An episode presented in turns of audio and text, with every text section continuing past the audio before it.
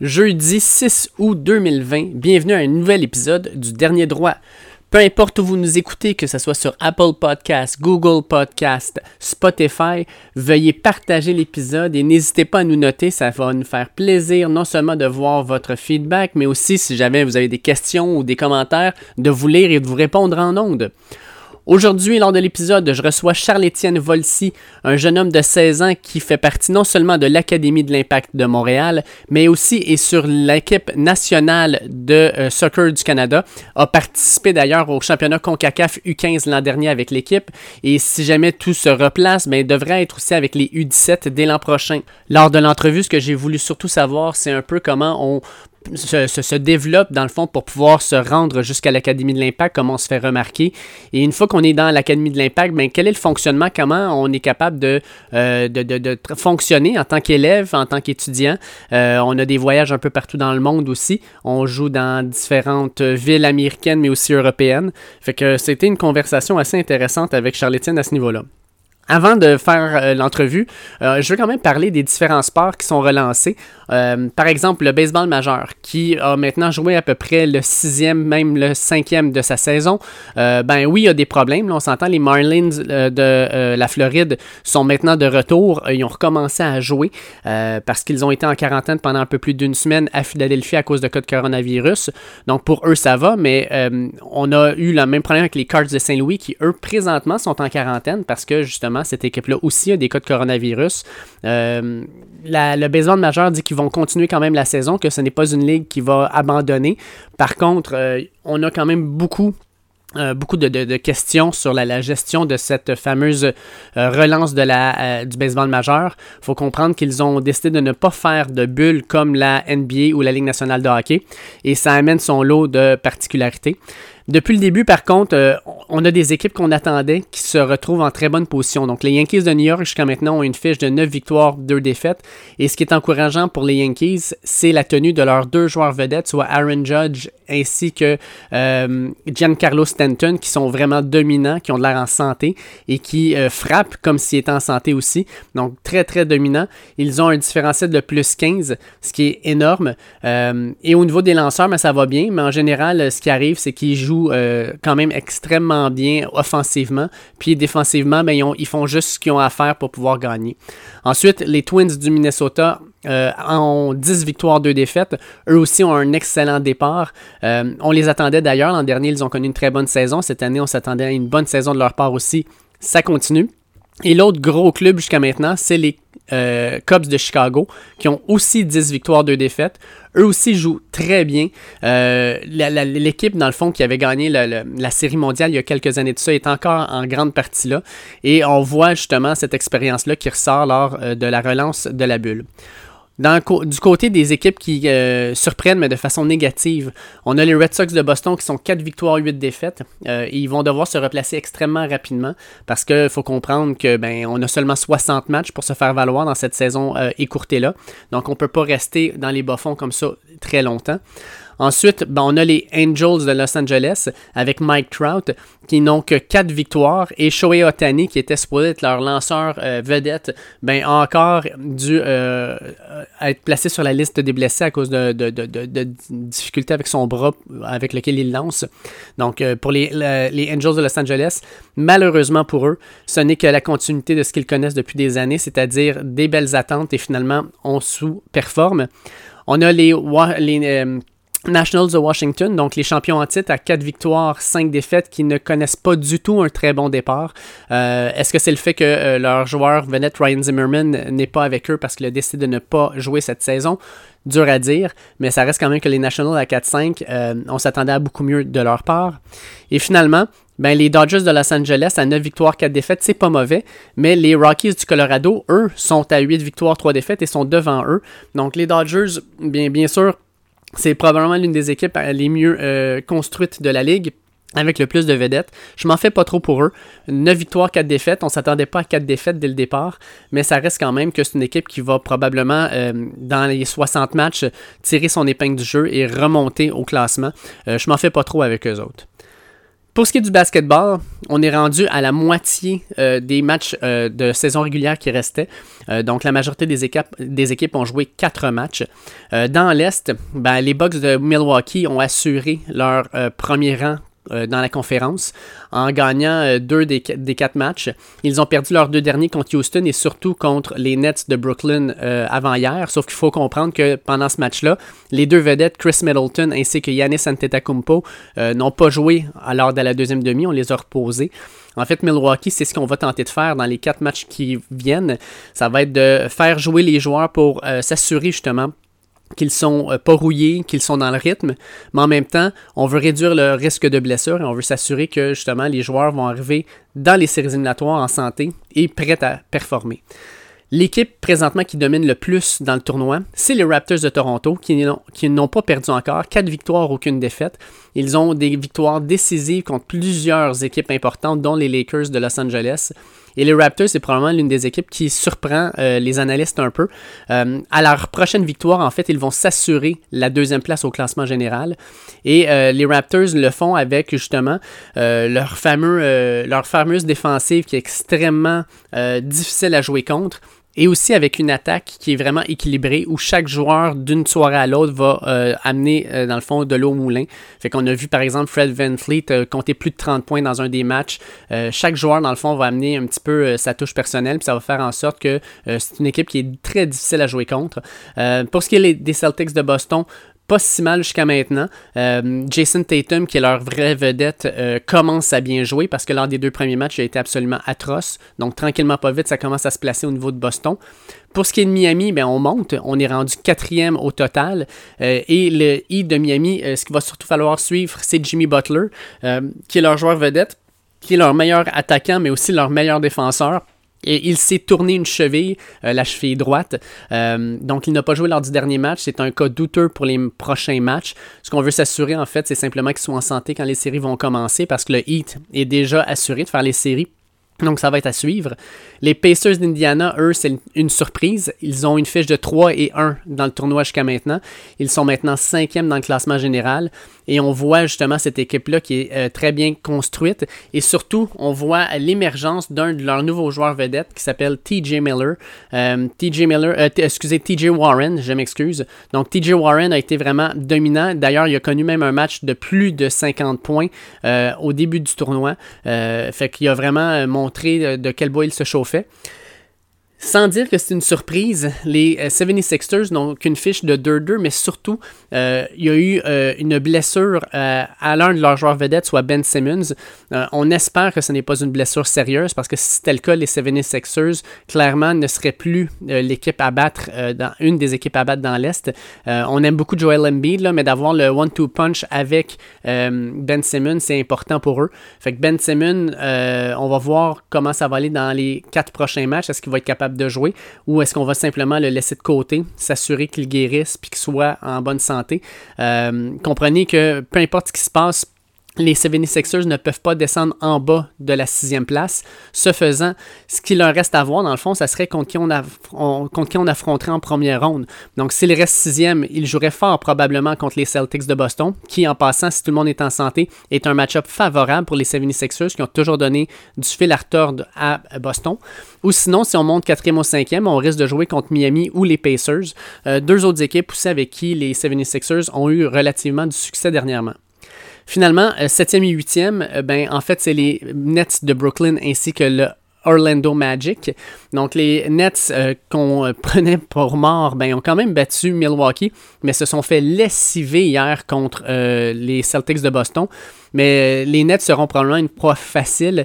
Peu importe, dans le fond, qu'on termine 7e ou 8e, ils vont probablement sortir en première ronde. et je peux vous dire que les Raptors de Toronto espèrent que ça va être les Nets de Brooklyn qu'ils vont affronter. le Magic d'Orlando euh, sans dire que c'est une équipe euh, qui est forte, c'est une équipe qui est quand même plus forte que les Nets, c'est une équipe qui va leur donner un peu plus de difficultés. Fait que je pense que les Raptors, si jamais ils terminaient deuxième et que les Nets terminaient septième, ça serait pour eux autres un bon match-up. Finalement, les Wizards de Washington, on vous l'avait dit, mais jusqu'à maintenant, ils n'ont aucune victoire dans ce tournoi-là, 0-4. Et non seulement ils n'ont aucune victoire, mais ils sont vraiment atroces, là, ils se font battre quand même assez facilement jusqu'à maintenant. Dans l'Ouest, un peu comme Milwaukee, les Lakers de Los Angeles euh, ont déjà assuré leur première place. Donc, euh, même s'ils n'ont pas un bon tournoi jusqu'à maintenant, une fiche de 2-2, mais surtout, on voit qu'offensivement, ils ont de la difficulté. Là. Hier, ils se sont fait déclasser par euh, Portland. Les Lakers vont tenter un peu la même expérience que les Bucks de Milwaukee, c'est-à-dire de s'assurer dans les quatre prochains matchs que justement la chimie s'installe, que l'équipe est en santé et surtout qu'elle sera prête pour les séries éliminatoires peu importe ce qui va arriver dans les quatre prochains matchs, là, les médias vont en faire euh, beaucoup, beaucoup, beaucoup euh, de cas, mais en même temps, les Lakers, pour eux, là, euh, ils ont déjà atteint ce qu'ils voulaient atteindre, c'est-à-dire d'obtenir la première place dans l'Ouest. Puis maintenant, ben, ce n'est que de s'assurer que tout le monde va être correct pour les séries. Pour ce qui est des Clippers de Los Angeles, ça a été mi-figue, mi-raisin. Il faut comprendre que deux de leurs meilleurs joueurs, dont Lou Williams, euh, ne sont pas avec eux encore. Ça devrait arriver dans les prochains, dans les prochains matchs. Euh, les Clippers ont très bien fait contre les Lakers de Los Angeles, même s'ils ont perdu, sachant justement qu'ils n'avaient pas euh, deux de leurs meilleurs joueurs. Jusqu'à maintenant, Kawhi Leonard et Paul George jouent quand même bien. Fait que cette équipe-là, là, qui est quand même assez profonde et surtout qui est très difficile à jouer de façon défensive, ben ça va être ça va être encore une fois de s'assurer justement d'avoir une bonne position. Il faut comprendre qu'actuellement, comme au départ, donc entre la septième place et la deuxième place, il y a toujours quatre victoires de différence. Ce faisant, si les Clippers perdent leurs quatre matchs et que par exemple les Mavericks de Dallas gagnent leurs quatre matchs, ça se peut très bien que les Clippers qui sont deuxième terminent sixième ou septième. Fait que pour eux autres, là, ça va être non seulement de, s'assurer qu'on est en santé puis qu'on joue bien, mais peut-être aussi de se placer pour peut-être trouver justement une équipe avec qui on va avoir un bon match-up en première ronde. Euh, mais peu importe, dans l'Ouest, c'est euh, très difficile actuellement. Là, il y a plusieurs très bonnes équipes. Fait que peu importe, je pense, où on se trouve, on sait qu'on n'aura pas un duel facile pour commencer les séries. Et autre chose, comme le disaient certains analystes, que tu sois premier ou sixième, ça ne change plus grand-chose à la fin parce qu'il n'y a pas d'avantage du terrain. Euh, étant donné qu'il n'y a pas de spectateurs, ben à ce moment-là, tout le monde est sur un pied d'égalité. Fait que tu finisses premier ou huitième, ça ne change pas grand-chose. Ce que tu veux, dans le fond, c'est un match-up qui te favorise. Ensuite, on a les deux équipes Denver et Utah, troisième et quatrième. Ces deux équipes-là, euh, pas si mal jusqu'à maintenant. Ça commence à se placer. Euh, il n'y a pas eu une grosse montée ou descente au niveau du classement. C'est quand même assez stable. Euh, cinquième, on a Oklahoma City qui a gagné hier de façon assez intéressante dans leur match. un match qui s'attend. En fait, moi, je m'attendais beaucoup à un match intéressant contre les Lakers. Puis finalement, ben, OKC a vraiment dominé les Lakers. Euh, d'ailleurs, tantôt, j'ai dit que c'était euh, j'ai dit que c'était Portland, mais c'est OKC, dans le fond, qui a battu les Lakers. Oklahoma City, selon moi, c'est probablement la surprise depuis le début du tournoi. Il joue très bien. Chris Paul est vraiment dominant. Et surtout, on a euh, Shai Gilgis Alexander, qui est, qui est leur, leur, garde, qui est vraiment là, en train de montrer au monde que c'est un joueur d'exception. Sous la férule de Chris Paul, justement, on voit que ce jeune homme-là est en train de grandir et de devenir un joueur vedette dans cette ligue-là. dans les derniers matchs, il a vraiment été excellent. Et puis, euh, ben, ce qu'on remarque en fait, c'est que euh, euh, tranquillement pas vite, là, Oklahoma City est en train de non seulement consolider sa place, mais fait peur à plusieurs équipes. Alors qu'on attendait, quand on a échangé Russell Westbrook à une reconstruction, ben c'est clairement pas ce qui est en train de se passer. enfin, ben, on arrive avec les deux équipes 6e, 7e avant de rentrer dans le fond dans ce que j'appellerais le vif du sujet. Houston, euh, jusqu'à maintenant, a montré de très belles choses à certains moments, puis de moins belles choses à d'autres. Mais euh, ce qu'on voit quand même, c'est que James Harden et Brian, euh, Russell Westbrook, justement, sont deux vedettes qui, tranquillement pas vite, se remettent en, en place. ces deux gars qui aiment contrôler le ballon, ces deux gars qui aiment lancer le ballon, et on va devoir justement contrôler un peu leur offensive par eux. toutes les équipes, dans le fond, se disent euh, que Houston, ça peut être une équipe qui est dangereuse parce que n'importe quel match, euh, James Harden peut mettre 40 points, Russell Westbrook peut faire la même chose. La grande question, en fait, c'est que lorsqu'on va rentrer en séries éliminatoires, euh, jusqu'à maintenant, James Harden n'a jamais montré que c'est un gars qui était capable de supporter la pression, par exemple, d'un match 6 ou d'un match 7 quand il a le ballon dans les mains au quatrième quart. Et c'est la même chose pour Russell Westbrook. Est-ce que le fait d'être plus reposé cette fois-ci va les aider? Mais c'est ce qu'on va voir quand les séries vont commencer. Pour ce qui est de Dallas, euh, jusqu'à maintenant, euh, on remarque que la défensive n'est pas leur priorité. Euh, ils ont eu des matchs à très haut pointage. D'ailleurs, le match initial, on vous l'avait dit, contre Houston, ça a été un match où la défensive était vraiment optionnel, je dirais. ça s'est terminé 153-149 pour Houston. Après ça, ils ont perdu contre Phoenix 117-115. Mais ils ont gagné leur dernier match contre euh, les Kings de Sacramento 114-110. Et euh, jusqu'à maintenant, le Luka Doncic est absolument dominant. Euh, c'est vraiment non seulement le meilleur joueur de l'équipe, mais probablement l'un des meilleurs joueurs de la ligue, puis selon moi le meilleur joueur de la bulle jusqu'à maintenant. Il joue de façon inspirée. En fait, quand on regarde ses points, là, 28 points contre Houston, 40 contre Phoenix, 34 contre Sacramento, il est vraiment dominant. Puis on ajoute à ça 12 assists, plus de 10 assists dans chacun de ces matchs-là. Et contre Sacramento, on ajoute aussi 20 rebonds. Euh, c'est énorme. Donc, il est vraiment monstrueux. Euh, fait que Doncic est en très, très, très grande forme. Et euh, ça augure mal pour les équipes qui devront l'affronter en première ronde parce que c'est dur à garder un gars comme ça. Je termine avec la partie la plus fun, soit les équipes qui se battent pour la huitième place, qui est toujours tenue par Memphis, même s'ils ont perdu tous leurs matchs depuis qu'ils sont rentrés dans la bulle. Euh, pour eux autres, c'est un cauchemar. Euh, ils sont rentrés avec ce qu'on appelle la fameuse chip on the shoulder, c'est-à-dire de euh, comprendre que la NBA en fait de rentrer autant d'équipes dans l'Ouest parce qu'on ne veut pas nécessairement voir Memphis là, on veut voir par exemple, je ne sais pas moi, un certain Zion, euh, mais jusqu'à maintenant le Memphis n'a pas impressionné. Et puis ils vont devoir se réveiller dans les quatre prochains matchs s'ils ne veulent pas perdre leur place en séries éliminatoires. L'équipe qui actuellement joue le mieux, c'est probablement euh, les Trailblazers de Portland, qui jouent très bien, puis qui euh, ont vraiment là, un trio de joueurs qui peut rivaliser avec n'importe quelle autre équipe. Euh, ça peut être Damien Leonard, CJ McCollum, ou bien Yusuf Nurkic. Puis ajoutons à ça Carmelo Anthony, qui joue très bien. si vous l'avez regardé, physiquement, il a vraiment changé. Il a vraiment maigri. il a de l'air en excellente forme, puis c'est un bon contributeur à l'équipe. Fait que Portland est une équipe qui est dangereuse, et je peux vous dire qu'il n'y a aucune équipe qui est dans le top 7 qui voudrait affronter les, affronter les Trailblazers en première ronde. Les Trailblazers l'an dernier avec leur trio principal, sans Carmelo, se sont rendus jusqu'en finale de l'Ouest. Euh, et quand euh, tu regardes ça, là, McCollum et Lillard, quand ils sont en feu, c'est, une équipe qui peut battre n'importe qui, n'importe quand. Fait que les Trailblazers actuellement jouent très bien. Euh, ils sont à un match seulement de, des Grizzlies de Memphis. Donc, prochaine victoire des Trailblazers et prochaine défaite de Memphis. Et hop, on est rendu avec une nouvelle équipe qui va se placer dans l'Est. Dans l'Ouest plutôt. et sincèrement, moi je pense que peu importe ce qui arrive, je pense que les Trailblazers vont se rendre euh, en, euh, en séries éliminatoires. Ensuite, en arrière 2, on a les Spurs de San Antonio qui sont à une fiche de 2-2. Donc, eux autres ont deux matchs de retard sur les Trailblazers et trois sur les Grizzlies. Les Pelicans, qui est un peu la, déception, tout le monde les attendait, ben, Zion Williamson a montré des belles choses, mais euh, en même temps, euh, au début, on a commencé à faire du contrôle de minutes pour lui, ce qui est comme un petit peu particulier, parce que plusieurs personnes se disaient, ben, il faut absolument que Zion joue, c'est lui le meilleur joueur de l'équipe. Euh, et on l'a contrôlé dans le premier match, en fait, contre Utah.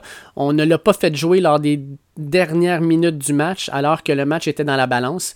Puis on dirait que l'entraîneur n'est pas en train de se dire Hey, on a une chance de faire les séries, plutôt on essaie de garder euh, Zion en bonne santé.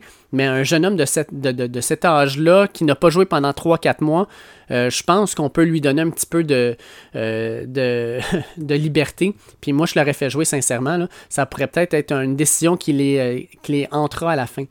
Et finalement, ben, on a les Suns de Phoenix, qui sont la surprise du tournoi dans cette région-là, avec euh, trois victoires et une défaite. Euh, les, les Suns se placent actuellement à euh, trois matchs en fait d'une place en série. Et s'ils continuent comme ça, les Suns pourraient surprendre.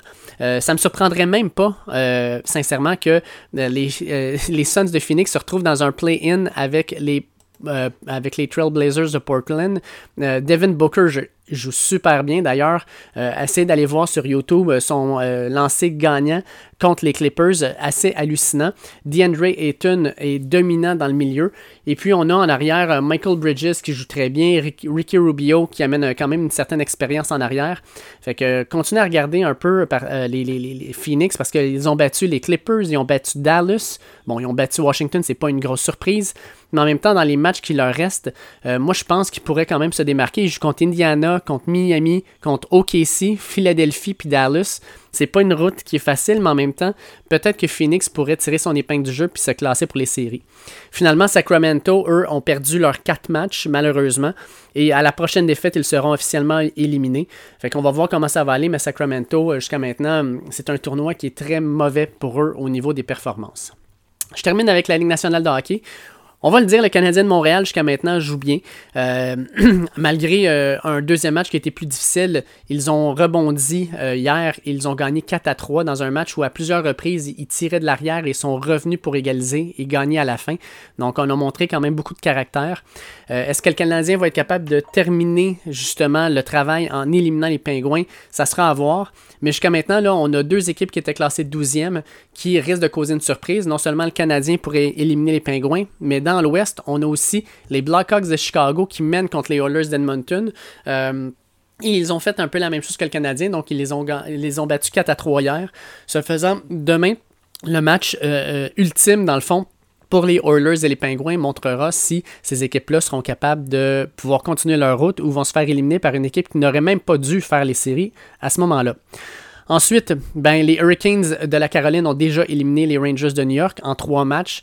Et comme on avait parlé lors du dernier podcast, ben, Henrik Lundqvist, qui a été le gardien partant, euh, n'a pas été super bon, mais les, les Hurricanes ont été vraiment supérieurs, avaient une équipe qui était de loin meilleure à celle des Rangers et ça s'est vu lors de tous les matchs. Ensuite, on a les Panthers euh, qui sont en train de se faire battre par les Islanders de New York 2 à 1. Euh, à ce niveau-là, les Panthers étaient une équipe, je pense, quand on a commencé la relance, on a vu les matchs pré-saison qui n'avaient pas de l'air prête à être relancés. Et clairement, jusqu'à maintenant, c'est ce qui se montre dans les pointages. Les Maple Leafs et les Blue Jackets vont jouer aujourd'hui, mais la série est égale 1 à 1. Les Maple Leafs sont bien revenus lors du deuxième match en gagnant 3 à 0. Et les Maple Leafs vont tenter d'éliminer les Blue Jackets, qui est une équipe euh, qui va leur donner probablement tout ce qu'ils ont dans les prochains matchs. Euh, les Blue Jackets, c'est une équipe qui est bien entraînée, qui a beaucoup, beaucoup de caractère. Fait qu'on va voir comment ils vont être capables de gérer ça. Pour ce qui est des Bruins, ils n'ont pas encore gagné un seul match dans la bulle. Et à cause de ça, ben, les Bruins, qui étaient la meilleure équipe de la saison régulière et de loin, ne seront pas la meilleure équipe dans la bulle. Donc, ils viennent de perdre leur premier rang.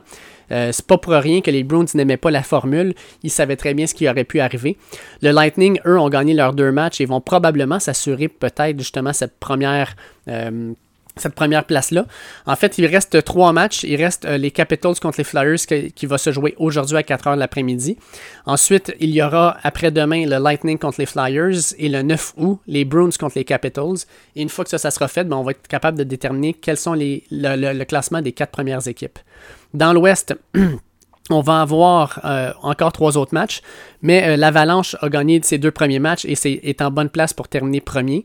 Euh, les Stars ont perdu leurs deux matchs, donc fort probablement vont terminer troisième ou quatrième.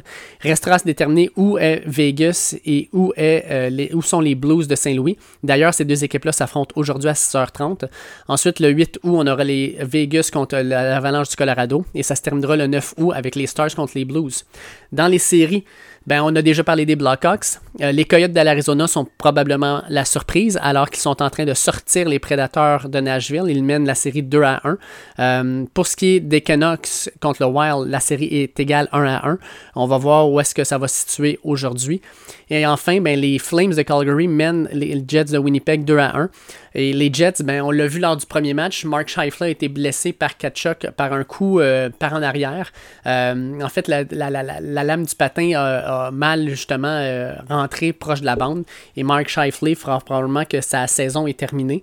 Donc euh, les Flames vont probablement prendre avantage du fait que le meilleur joueur des Jets ne sera pas là et ils vont probablement l'emporter. Fait qu'on va voir ce que ça va donner. Mais jusqu'à maintenant, si tout tient, le Canadien de Montréal affronterait le Lightning de Tampa Bay entre première ronde. Je vous annonce que ça serait probablement une série expéditive. Le Lightning est beaucoup trop puissant pour le Canadien. Euh, le Canadien a peut-être une chance de pouvoir sortir justement les Pingouins, mais si jamais il passe contre le Lightning, ça va être encore plus difficile. Euh, sinon, ben, on verra qu'est-ce que ça donnera pour les autres, euh, les autres équipes. Là. Fort probablement que les Bruins de Boston joueraient contre les Hurricanes de la Caroline. Euh, ça aussi, ça serait une série quand même intéressante, surtout avec Dougie Hamilton, l'ancien défenseur des Bruins qui joue maintenant pour les Hurricanes. Fait qu'on va regarder ça avec beaucoup d'attention. Fait que on, regardera dans le fond dans le prochain podcast la, semaine prochaine. on aura à ce moment-là terminé la saison régulière du hockey probablement la saison régulière du basketball. Et on pourra regarder pour la première fois justement euh, à quoi ressembleront officiellement les éliminatoires dans les deux euh, ligues différentes. Sur ce, euh, on va écouter Laurence Castera et ensuite on a l'entrevue avec Charles-Étienne. Pourtant, si je me lève chaque matin, c'est qu'au fond, j'y ai cru et que j'y crois encore. L'Impact a peut-être été éliminé, mais ça me fait quand même plaisir de recevoir aujourd'hui Charles-Étienne Volsi, un jeune homme qui euh, est actuellement avec l'Académie de l'Impact et qui a aussi participé à euh, Team Canada U15 avec euh, les Jeux panaméricains l'an dernier. Donc, Charles-Étienne, comment vas-tu? Ça va bien, vous? Oui, ça va bien, ça va bien. Écoute, je voulais, je voulais aujourd'hui te recevoir pour jaser un petit peu avec toi de, du parcours, dans le fond, du soccer que, que tu as vécu depuis maintenant plus d'une décennie. Euh, c'est un parcours super intéressant qui euh, semble vouloir euh, t'ouvrir des portes super le fun dans les prochaines années aussi. En fait, toi, tu as commencé ton soccer civil avec le AS de Blainville alors que tu avais 4 ans, si je ne me trompe pas. Oui, c'est vrai, 4 ans, oui. Et puis, tu as joué avec le AS Blainville pendant combien de temps? Mais jusqu'à mes 13 ou 14 ans, je pense, avant d'arriver à l'académie. OK, donc pratiquement 10 ans avec le AS Blainville. Et puis, à travers tout ça, est-ce que tu as fait d'autres équipes, euh, des équipes scolaires ou des équipes provinciales ou euh? Euh, Ben, j'ai fait, comment ça s'appelle? J'ai fait l'équipe des Laurentides au Jeu du, du Québec 2016 en étant surclassé. Puis après, en 2017, j'ai fait, ça s'appelle section régionale. J'ai fait ça à Longueuil avec l'équipe de mon âge. Et puis, comme on dit, là, tu fais partie maintenant de l'Académie de l'Impact de Montréal. Comment, euh, comment ça marche en fait? Comment tu te fais recruter pour te retrouver sur cette équipe-là?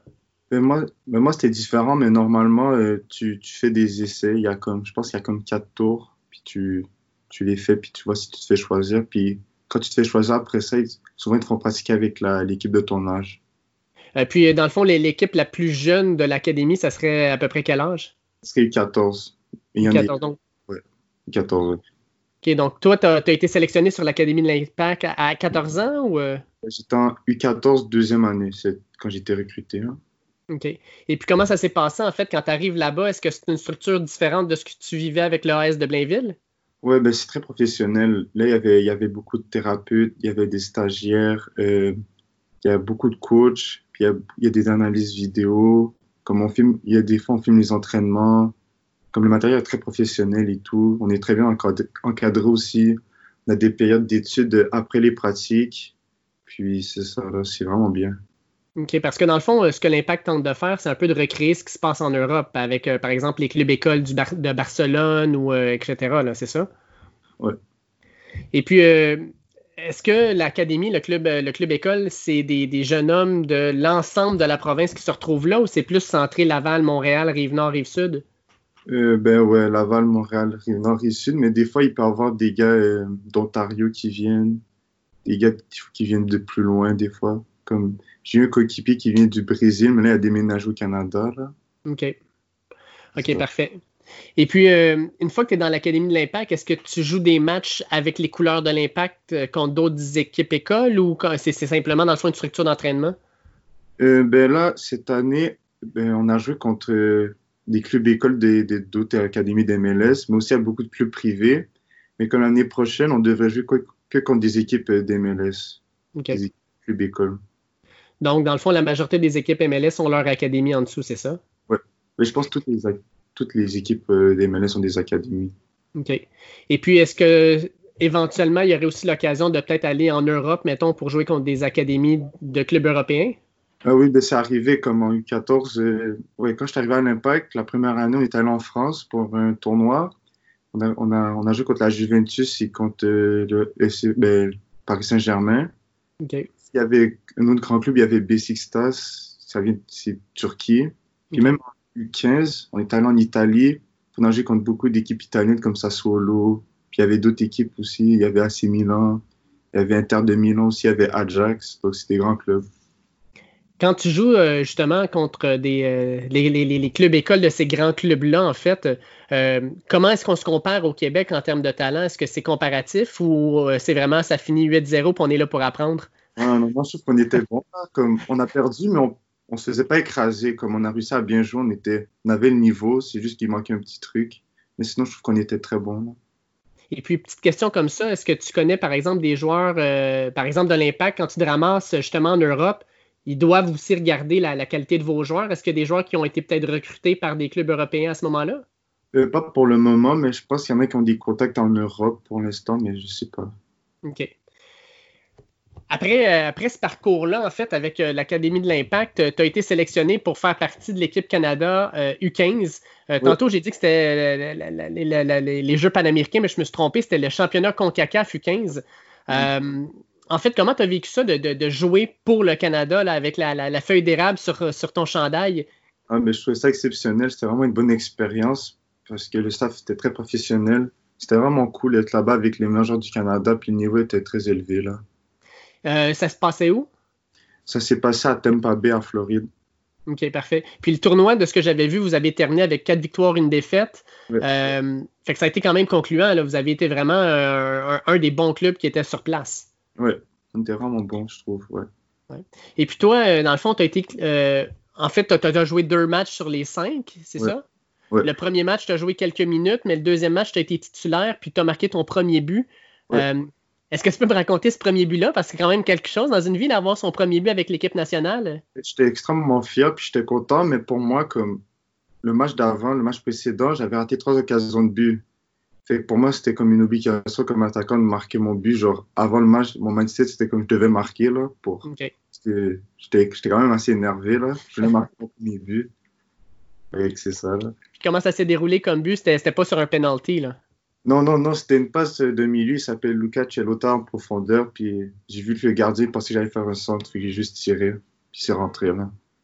Puis à ce moment-là, quand, quand, tu comptes ton premier but pour Team Canada, euh, ça doit être un peu l'extase. Ça doit être le fun, Oui, j'ai beaucoup célébré. J'étais content. Avec raison. Euh, fait que finalement, dans le fond, euh, une fois qu'on a tout dit ça, ce qui est le fun, c'est que quand je regardais Team Canada U15, vous êtes beaucoup de Québécois, Jean-Aniel Assis, Renaud Caron, euh, Loïc Cloutier, Malik Daouda, Maël Henry, puis euh, Nathan Dylan Saliba.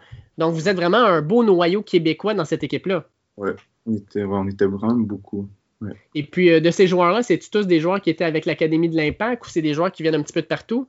on était tous de l'Académie de l'Impact, à part un joueur qui s'appelle Nassim Nouadja, qui était au CNHP avant. Puis, il était, dans la, il était dans toute la liste, dans les 23, mais n'a pas été choisi pour faire la dernière équipe pour le tournoi. Mais juste après ça, quelques mois plus tard, il a été choisi pour faire l'Académie de l'Impact. OK, parfait.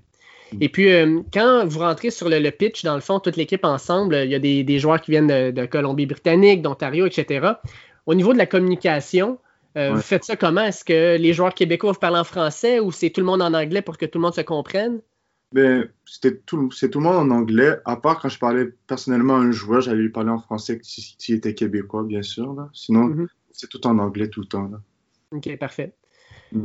On va revenir à l'Académie de l'Impact. Euh, étant donné que, ben là, je le vois, là aussi, tu as les couleurs de l'Académie. Là, euh, est-ce que tu as un contact aussi avec les joueurs du Club de l'Impact de Montréal? Les, pros, vous voulez dire? Euh, non, pas encore, non. Non. non pas encore. Mais vous êtes quand même, vous entraînez normalement au même endroit, c'est juste que vous n'avez pas les mêmes heures ou. Euh? Ça, mais des fois, des fois, il y en a qui font de la thérapie après les entraînements, je peux les voir, des fois marcher, mais je leur sors la main, je sais c'est qui, mais non, je n'ai pas de contact avec eux.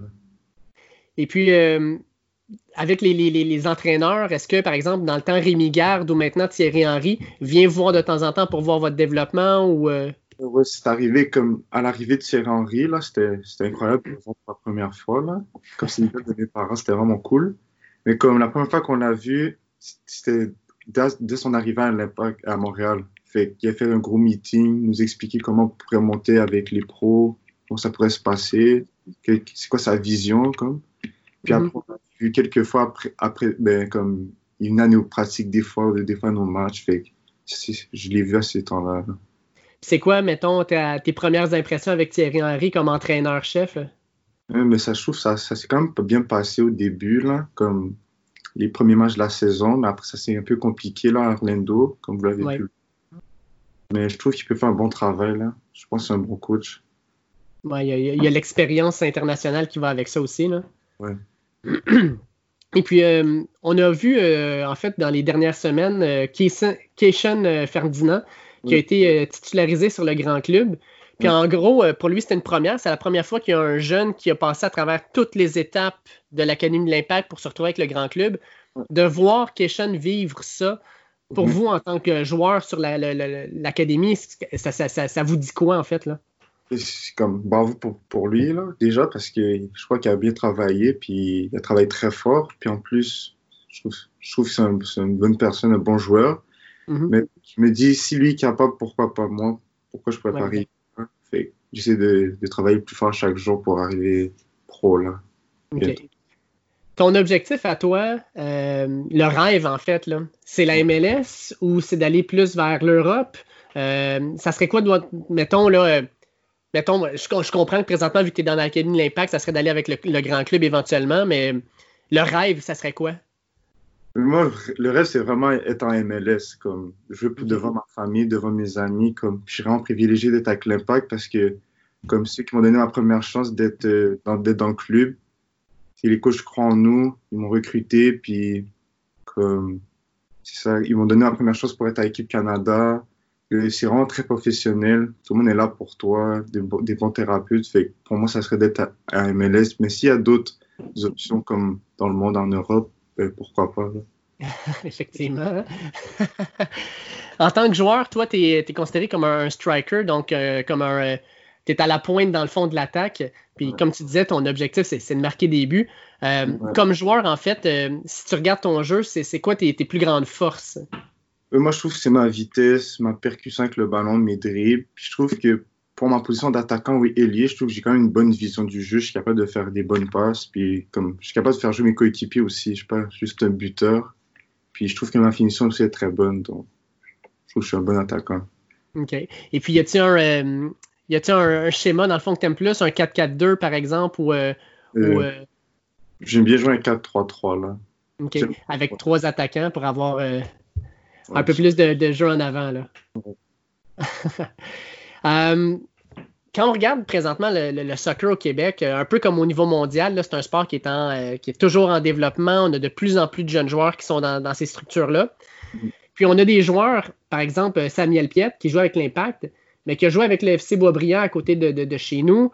Euh, puis finalement, qui s'est ramassé pro en Allemagne puis en Espagne. Euh, dans le fond, quand tu regardes un parcours comme lui, euh, ça doit inspirer quand même un, un jeune Québécois de regarder ça puis de se dire que lui a été capable d'aller jouer dans les plus grandes ligues sportives européennes. Moi, j'aurais peut-être cette chance-là aussi. Ouais, mais c'est vrai, mais comme, comme je l'ai dit avant, j'aimerais beaucoup jouer à l'impact. C'est vraiment comme. Quand j'étais petit, quand j'allais au stade, là, je, genre, je rêvais d'aller jouer sur le terrain. Comme, j'étais vraiment inspiré de voir ces joueurs-là. Mais comme, comme lui, comme il, il a beaucoup travaillé, puis ce qu'il a fait, c'est exceptionnel d'aller en Europe à un si jeune âge, là, de faire Mhm. les à distance. Fait c'est vraiment une inspiration. Mais comme je l'ai dit avant, pourquoi pas aller en Europe, mais pour l'instant, c'est l'impact, là. Et puis, euh, toi, dans le fond, quand tu es arrivé, le Stade Saputo venait d'ouvrir. Ouais. Euh, comment tu trouves ça, toi, d'être sur le, au- sur le Stade Saputo, d'être sur cette pelouse-là, de te dire que c'est. Tu sais, je, je m'entraîne puis je joue sur, de- sur la pelouse de l'Impact, de la MLS. Je, Ouais. je suis, je suis presque rendu là, finalement. Là. Ouais, je, suis- je suis bientôt là, mais il faut encore un peu de travail, là. J'espère que ça va venir, là. Ouais, ça serait le fun. Ouais. Euh, quand tu regardes la MLS actuellement ou même le soccer international, est-ce que tu as des joueurs qui, euh, qui t'inspirent, des modèles? Tu sais, moi, je regarde par exemple euh, Alfonso Davies qui joue avec euh, le Bayern, euh, qui, qui se caractérise par sa vitesse, un peu comme toi, tu disais que ta vitesse était ta force. As-tu des inspirations, des joueurs sur lesquels tu veux vraiment te, te- te modeler? Ben, je dirais, genre, Kylian Mbappé, il y a aussi Ousmane Dembélé et Lionel Messi, là. C'est... Avec Alfonso Davies, c'est les quatre que je m'espère, j'essaie de m'inspirer le plus possible. OK. Mm. Puis, pour toi, là, euh, avec l'Académie de l'Impact, avec euh, l'équipe nationale, par exemple, quand, quand tu étais là, euh, ça ressemble à quoi ta, ta vie en général? Parce que tu vas aussi à l'école, tu es encore au secondaire, tu t'en vas au secondaire 5, je ne me trompe pas. C'est quoi ta vie scolaire, sportive? Comment tu gères tout ça? Ben, c'est dur, là, parce que comme je me ré... c'est comme un service militaire. Genre, je me réveille à 5 heures du matin, je pars à vers de la maison, je pars vers genre 5, 5h45. Ok. Mais maintenant, depuis un an, le... j'ai un ami, son père, il nous fait un lift à l'école. Ça prend à peu près une heure. J'arrive à l'école vers genre 7 heures. Puis après, je fais de l'école de 7 heures à. Ben non, l'école, j'arrive à l'école à 7 heures, mais je commence vers 8 heures. Et de 8 heures à midi. Puis après, je prends le bus, ça prend genre 15 minutes. Après, j'ai une pratique. Après, j'ai une salle d'études pour étudier, pour faire mes devoirs. Non, j'ai ma salle d'études en premier. Après, je m'entraîne. Puis après, euh, le, mon, le père de mon ami est encore là pour nous prendre pour, pour revenir à la maison à Blainville. Puis après, c'est ça. Si j'ai le temps, je fais encore un peu de devoir, je mange et je vais m'endormir directement.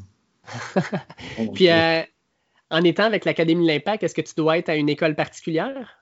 Ben ouais, moi, je suis à Antoine de cette exupéry Sinon, il y a une autre école. Il y a. Euh, j'ai oublié le nom de l'école. J'ai vraiment oublié. Mais sinon, il y a deux écoles anglophones, je pense, puis une école privée. OK. C'est ça. Donc, tous les, tous les joueurs de l'Académie de l'Impact vont à l'une de ces écoles-là. Ouais. Fait que toi, quand tu as été sélectionné sur l'Académie de l'Impact, tu es passé d'une école de quartier ici, euh, dans le coin de Blainville, à Montréal? Non, euh, ben, j'étais en sport-études avec euh, l'association de Laurentide. Fait que j'étais à Saint-Gabriel, qui est à Sainte-Thérèse. Oui. Fait mais c'était pas une école de quartier, vraiment. J'étais un peu, un peu éloigné, mais pas trop, là, quand même. Je connais pas toi à la maison, j'avais du temps pour moi. OK, parfait. Et puis, là, tu as, le secondaire 5 qui s'en vient. Euh, après ça, c'est quoi les étapes? Le, cégep, l'université, y a-tu des, y des choses en particulier qui t'intéresseraient? C'est-tu de rester au Québec ou d'aller chercher, mettons, parce que je sais que le soccer aux États-Unis, il y a quand même des bons clubs universitaires. C'est-tu quelque chose qui t'intéresserait aussi? Oui, ben si l'option c'est ça, pourquoi pas, mais sinon, maintenant, à l'impact, c'est rendu, il n'y a plus des 19, c'est rendu du 23, fait c'est comme si c'était une, équipe réserve, fait que maintenant, ils vont donner plus de chance aux jeunes, fait que je pense que je vais rester plus longtemps possible ici. S'il n'y a pas d'option ici, ben, pourquoi pas aller aux États-Unis, aller dans une équipe universitaire. Là. OK.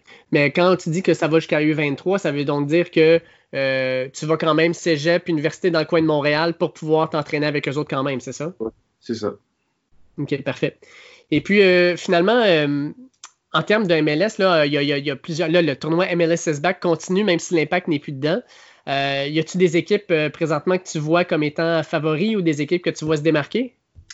Pas pour l'instant, là. Comme depuis qu'ils ont perdu, j'ai plus envie de regarder vraiment. j'ai vraiment le goût, là, mais je sais pas pour de vrai. Y a-t-il un joueur pendant le tournoi qui t'a un peu plus impressionné? Ou qui t'a ouais, surpris? Euh, mais c'est l'attaquant de Toronto, j'ai oublié son nom, mais il a comme marqué 5, buts en deux matchs. Il était vraiment excellent, j'ai oublié son nom, mais lui, c'est lui qui a vraiment marqué. Là. OK.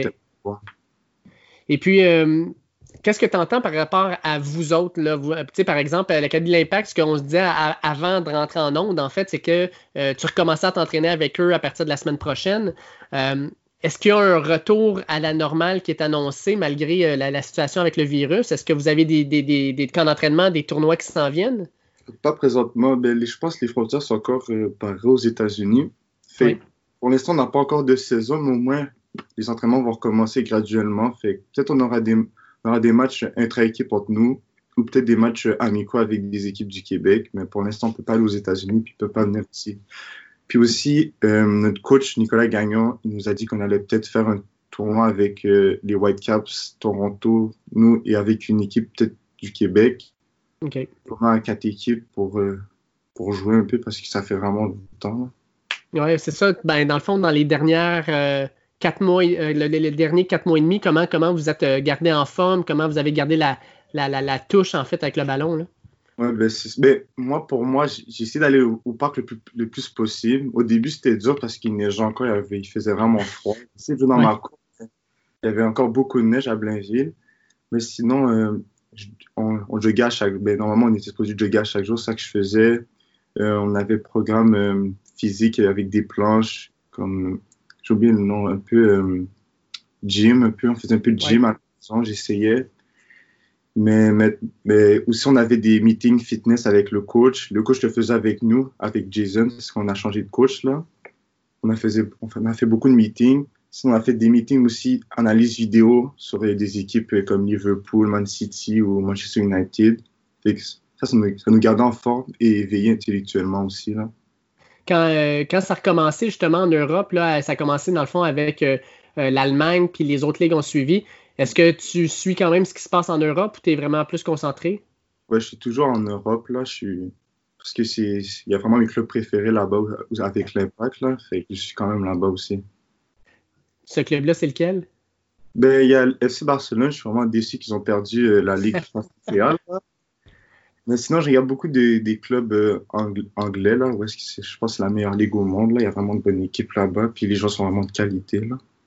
T'es Manchester City ou Manchester United? Pour l'histoire, ben, j'aime mieux Manchester euh, United. Genre, pour leur histoire est beaucoup plus grosse que celle de Man City, parce que Man City, ça fait quelques années qu'ils sont bons. Manchester United, ça fait vraiment longtemps qu'ils sont vraiment dominants, là. OK. Cool. Écoute, euh, Charles-Étienne, euh, en fait, euh, ce que je vais te souhaiter euh, cet automne, c'est de pouvoir non seulement recommencer à t'entraîner, mais surtout peut-être à jouer aussi. Est-ce que de, de recommencer à jouer, c'est quelque chose qui. T'es-tu stressé un peu de, re- de revenir sur le terrain, de voir qu'est-ce que tu as gagné ou qu'est-ce que tu as perdu? Ouais, j'ai quand même hâte, parce que ça fait depuis mars, j'ai pas, j'ai pas, été sur le terrain avec mes, avec mes amis, là, avec mes coéquipiers, fait que j'ai vraiment hâte, mais en même temps, plus stressé, là. Ouais, co- comment tu te sens physiquement par rapport, mettons, à quand au mois de mars, tu t'es arrêté? Euh, Je me sens bien parce que j'ai pris une bonne pause, là, quand même, parce qu'on s'entraînait chaque jour, mais je me sens, je me sens bien physiquement, là. Est-ce que tu sens que cette pause-là de 4 mois, des fois, là, justement, à secondaire 4-5, euh, physiquement, euh, quand on a une grande pause, le corps, on dirait qu'il il grandit, tu, tu te développes physiquement, tu sens-tu que, que c'est quelque chose qui s'est passé? Ouais, mais je pense que j'ai grandi de comme 4 cm, là, fait que, OK, quand même. ouais, quand même, mais j'ai grand- beaucoup grandi depuis les, comme 2-3 dernières années, fait que j'essaie de, comme, m'habituer à mon corps, là. Parce que, Ouais. Sur place, plus petit de mon équipe à Blainville. Que je suis arrivé à l'Impact, je suis un des plus grands à chaque, à chaque, à chaque âge. Fait c'est encore m'habituer à mon corps, je suis pas encore habitué. Là.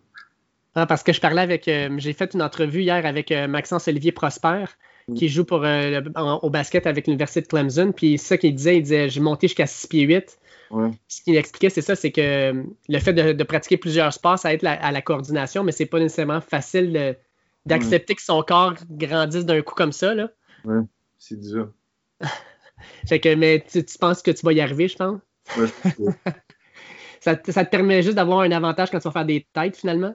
ouais, ouais, mais comme je suis quand même rapide pour ma taille, fait que j'essaie d'utiliser ça à, ma- à mon avantage. Là. Génial. Mm. Écoute, Charles-Étienne, je te remercie énormément de m'avoir euh, euh, octroyé ce temps, dans le fond, pour l'entrevue. Euh, bien hâte de voir qu'est-ce qui va se passer cet automne. J'espère, si vous avez un tournoi, du moins, c'est sûr que je vais te suivre. Ouais, Si jamais on a l'occasion, euh, pendant ces tournois-là ou après ce tournoi-là, euh, on fera une autre entrevue pour me parler de la façon dont ça s'est déroulé et comment tu as performé aussi. parfait. Attention à toi, merci beaucoup. Très apprécié. Merci. J'aimerais remercier Charles-Étienne Volsier pour cette entrevue-ci. Si jamais vous voulez connaître un peu plus sur l'Académie de l'Impact, je vous invite à aller sur leur site web. Donc, l'Impact de Montréal, il va avoir l'onglet pour l'Académie. Donc, vous pouvez regarder un petit peu ça, voir aussi quels sont les matchs qui vont arriver probablement à l'automne. euh, et suivre un peu justement la, prochaine relève qui euh, jouera éventuellement, un peu comme Kaysen Ferdinand, sur le euh, pitch pour l'Impact de Montréal. Je vous invite aussi à regarder euh, la Ligue nationale de hockey. Donc demain, le Canadien de Montréal jouera son fameux match numéro 4 contre les Pingouins avec la chance de les éliminer. Mais on a aussi d'autres matchs très intéressants, dont celui euh, entre les Blackhawks de Chicago et les Oilers d'Edmonton, dans une série jusqu'à maintenant qui euh, est quand même assez... assez surprenante. Donc, je vous invite à regarder ces matchs-là. Au niveau du basketball, on a plusieurs matchs intéressants dans les prochains jours. Selon moi, l'un des plus intéressants sera celui de ce soir, 6h30, entre les Clippers de Los Angeles et les Mavericks de Dallas. Et on a aussi un match en soirée entre les Lakers et euh, Houston. Houston, pour moi, c'est toujours un match à regarder parce qu'on veut toujours voir comment Harden et Westbrook se débrouilleront. Et finalement, ben, je vous invite aussi à suivre l'autre équipe canadienne, soit les Raptors de Toronto. Euh, Est-ce qu'ils seront capables de- d'assurer leur deuxième place au classement général avec une victoire lors de leur prochain match? Ça sera à voir. Mais gardez un œil sur les Raptors et allez les regarder d'ailleurs. C'est une équipe qui est vraiment là, euh, très intéressante à suivre. Une équipe qui est le fun à regarder. Euh, Puis euh, c'est le fun de voir une équipe canadienne qui se débrouille bien dans la ligue de la NBA. Je vous invite, comme d'habitude, à partager notre épisode sur les différentes plateformes sur lesquelles vous écoutez, que ce soit Apple Podcast, Spotify, Google Podcast ou toute autre plateforme que vous utilisez. N'hésitez pas à partager notre épisode. De plus, sur cette plateforme-là, s'il vous plaît, notez-nous, que ce soit 5 étoiles ou 2 étoiles, ça ne dérange pas. L'important, c'est de laisser du feedback. Et enfin, si, jamais vous avez des questions, n'hésitez pas à nous envoyer ça sur nos réseaux sociaux, euh, at dernier droit, que ce soit sur Twitter, Facebook ou Instagram. Euh, N'hésitez pas à communiquer avec nous et on répondra à vos questions dans nos prochains épisodes. Sur ce, je vous souhaite de passer une excellente fin de semaine et on se reparle la semaine prochaine. Ciao!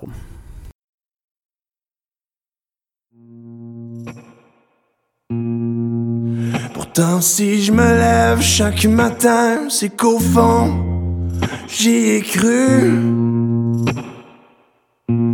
Et que j'y crois encore.